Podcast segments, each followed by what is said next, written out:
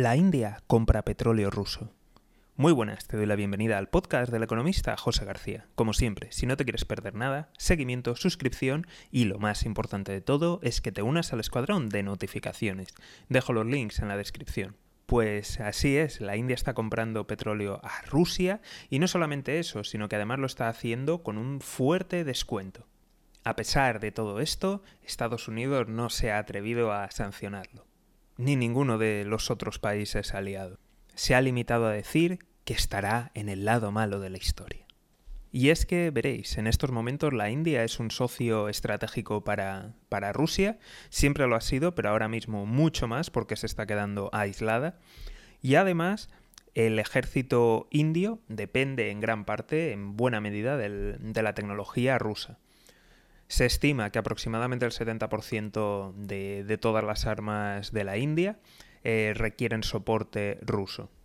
Pero me gustaría añadir de que la interconexión con Rusia es aún mayor y con el armamento ruso es aún mayor, ya que evidentemente su armada nuclear y muchas otras armas estratégicas que están desarrollando en conjunción o incluso aunque parezca que lo está desarrollando la India en solitario, realmente detrás hay un fuerte apoyo de los científicos rusos. Por otro lado, Estados Unidos está intentando aislar a China y para ello va a ser un socio fundamental la India. Lo hemos comentado en otros capítulos, que realmente la India tiene una posición estratégica para estrangular el comercio que va hacia China. Por todo ello, era un movimiento previsible que la India iba a aprovechar para sacar tajada y comprar a descuento sin ningún tipo de riesgo por parte de Estados Unidos, ya que no puede enfrentarse a China sin contar con la ayuda de la India.